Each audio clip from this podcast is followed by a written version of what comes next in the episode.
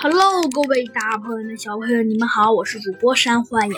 今天呢，山欢影继续给您播讲咱们的小鸡墩墩探案记。猴子警长和弗兰熊看见斑马经理来到了一个秘密基地上面，他偷偷的上了一架直升飞机。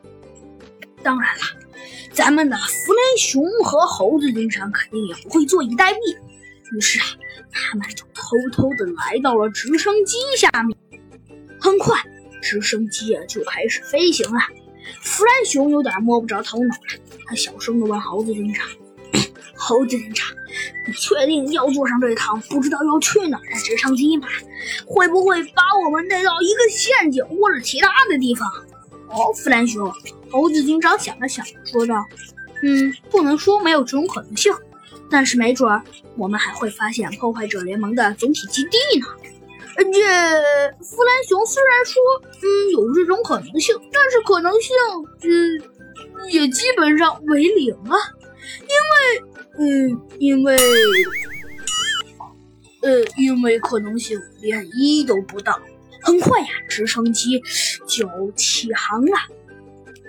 与此同时，呃，弗兰熊正在沉思苦想飞机会带到哪里去时，猴子警长竟然掏出了手机。人，你在到底在看什么呀？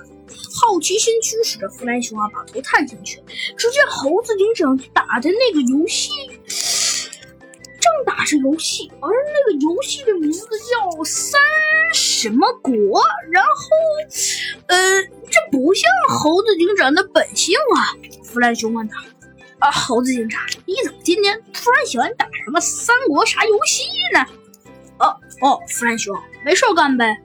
呃，喂，反正弗兰熊和小鸡墩墩都发现了，最近弗兰熊不对，最近猴子警长变得特别稳定。